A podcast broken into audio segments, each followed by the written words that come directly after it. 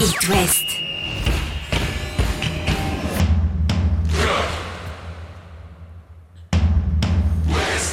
Cop West. Chaque lundi et jeudi à 21h. Simon Rongoat, Catel Lagré.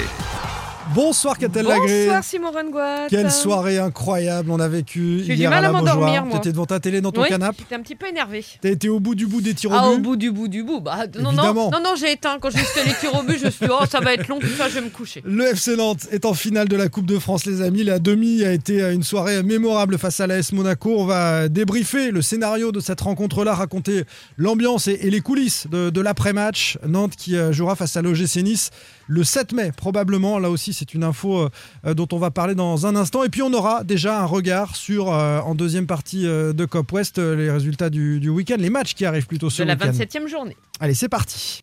Chaque lundi et jeudi à 21h. C'est Cop West sur It West.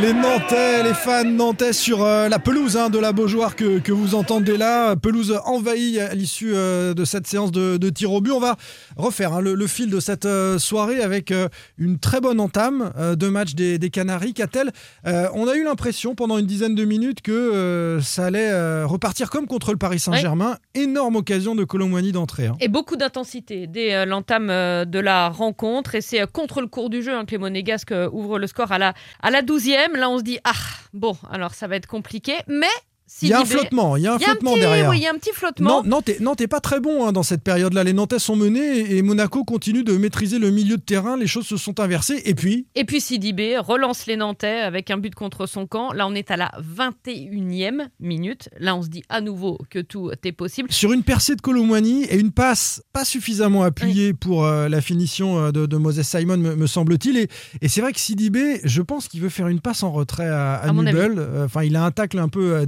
désespéré et, et il trompe son gardien. Je, je voudrais revenir sur euh, l'ouverture du score de, de Maripane et sur la sortie manquée de, de Ouais. Rémi Descamps, le, le gardien nantais.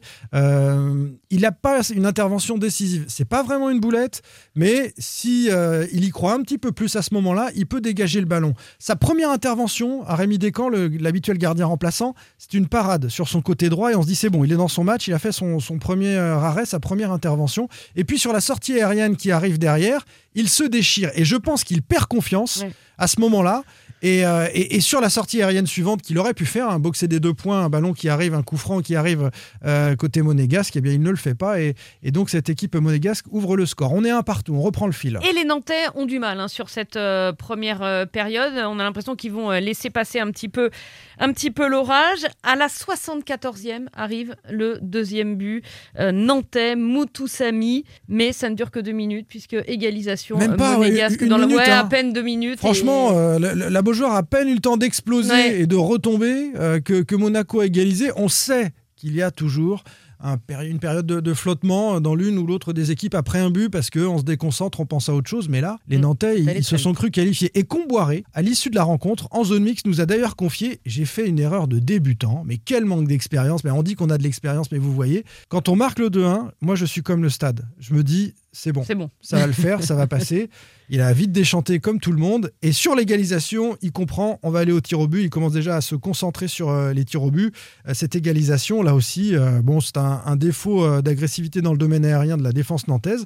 Et puis, encore une fois, Descamps peut peut-être aussi aller, aller chercher ce ballon avec un, un peu plus d'audace. Et comme il n'y a plus de prolongue, eh ben on file directement au tir au but. Et là, le héros s'appelle Rémi Descamps. On l'a dit, il n'a pas été réprochable sur les deux buts encaissés pendant le temps réglementaire, mais là, il a bien rendu la confiance que le coach a, a placée en lui en détournant dès le premier tir euh, celui de Ben Yedder, qui est pourtant quand même un spécialiste des pénaux, meilleur buteur de Ligue 1, c'est quand même un client. Et Ouais. il explique, euh, Descamps, que en gros, il sait que Ben Yedder croise ses tirs. C'est ça. Ils ont fait à la vidéo, en fait, il a un petit carnet euh, qu'il consulte juste avant la séance de tir au but, tu as raison, où il sait exactement euh, les habitudes. Pas Mm. forcément où ils vont tirer, mais les habitudes de chacun. Et là, il sait qu'il croise Ouais. euh, ses tirs au but. Et donc, au vu de la prise d'élan, il regarde Ben Yedder prendre Ouais. son élan et il se dit c'est ok, il va tirer à gauche, je vais plonger à gauche. Finalement, il va pas croiser et Mm. puis il va être du bon côté, Rémi Descamps. Donc c'est pour ça que bon, il y a, il y a la théorie et puis après il y a, il y a la pratique.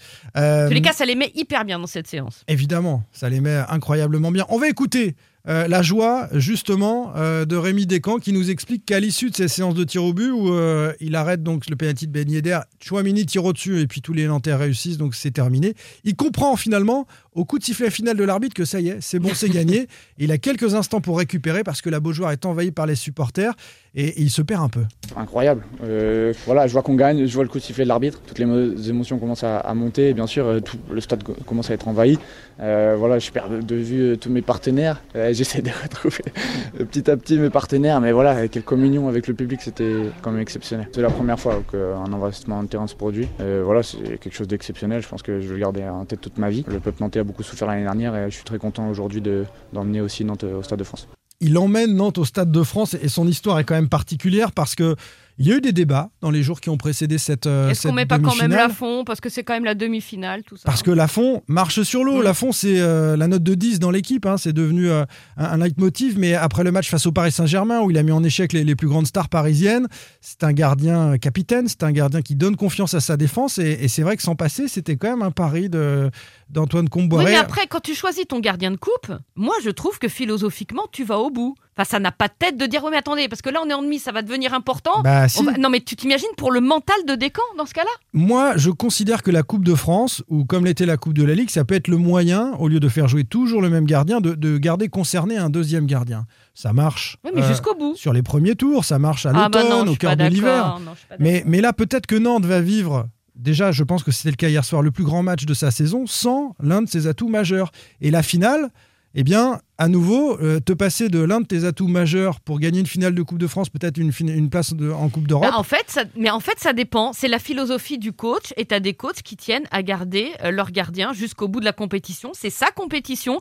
Alors maintenant, alors maintenant, si tu vas me dire que le Mais 7 ou je 8 vais te mai, dire, si le 7 ou 8 mai, il met la fond ouais. pour remporter le trophée, alors que Descamps l'emmène au Stade de France, ah Ouais. mais là, c'est dégueulasse. Alors, c'est pas Descamps qui l'emmène au Stade de France. Bah, On quand en a même un fait peu, le là. héros de ce match. Oui, mais je l'ai dit, et Comboiré aussi, dans la rencontre, il n'est pas euh, en dehors de toute mais qu'est-ce responsabilité que tu retiens à sur les l'arrivée buts pris par le FC Nantes.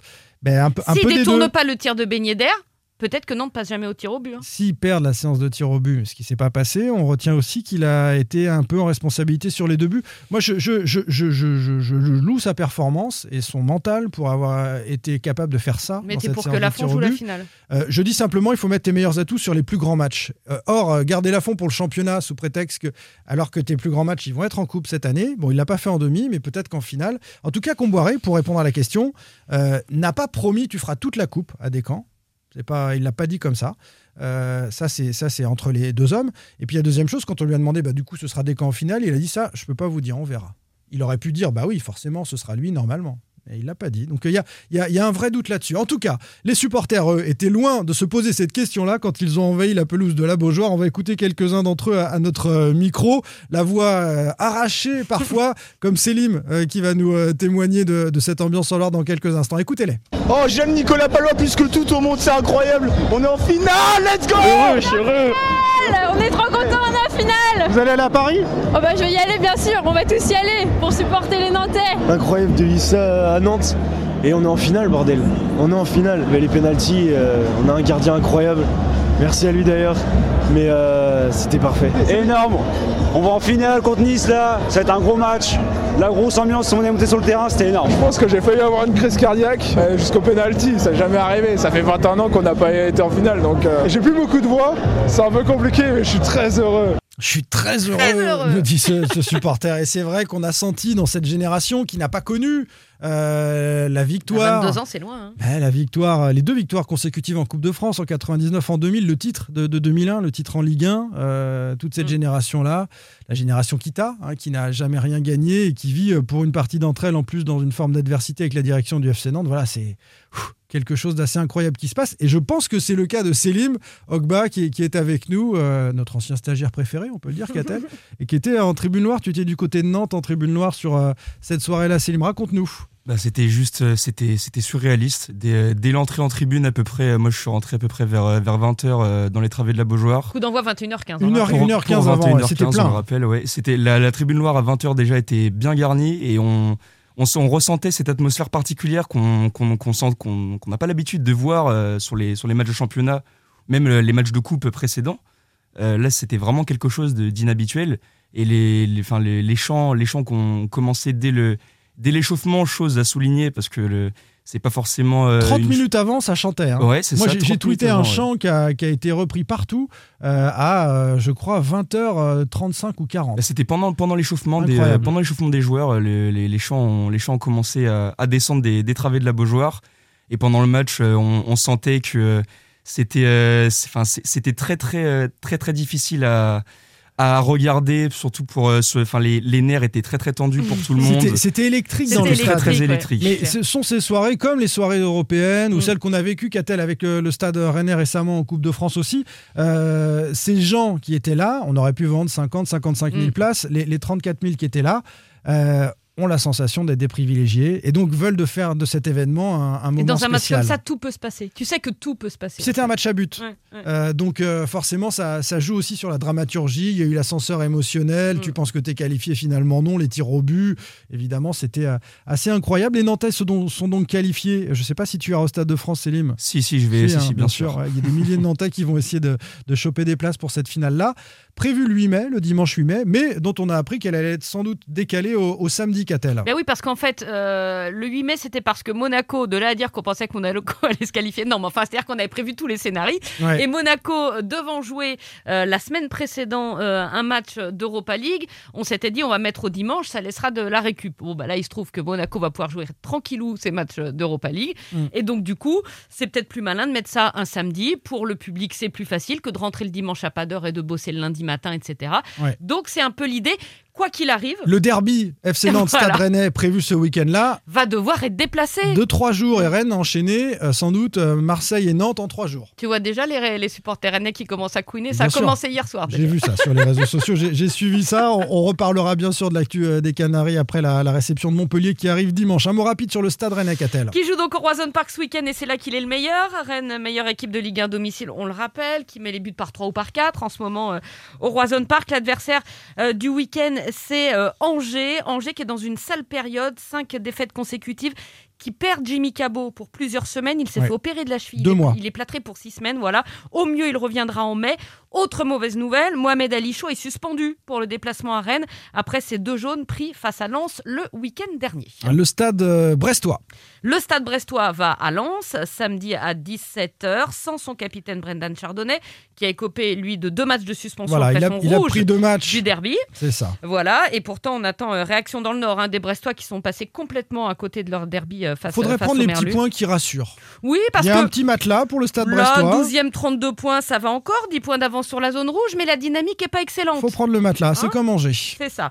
Et puis Lorient, eh ben, c'est Lorient qui ouvre la Ligue 1 demain soir au Moustoir avec la réception de Lyon. Alors Pellissier va pouvoir compter sur euh, Bonk Innocent, victime d'une béquille face à Brest, mais tout va bien. Il est remis. C'est moins sûr pour Ibrahima Koné, qui lui a une grosse entorse à la cheville, qui est très incertain. Et ça, c'est dommage, parce que Koné, euh, ce sont deux buts en, en quatre matchs depuis qu'il est arrivé dans le Morbihan. On en aurait bien besoin. C'est le buteur du derby euh, à Brest et de ce succès qui a redonné des couleurs quand même à nos Merlus euh, le week-end dernier. On débriefe tout ça lundi à 21h. Merci Catel. Salut. Merci Célim. Salut Célim. Ciao. Chaque lundi et jeudi à 21h. C'est Cop West sur It West.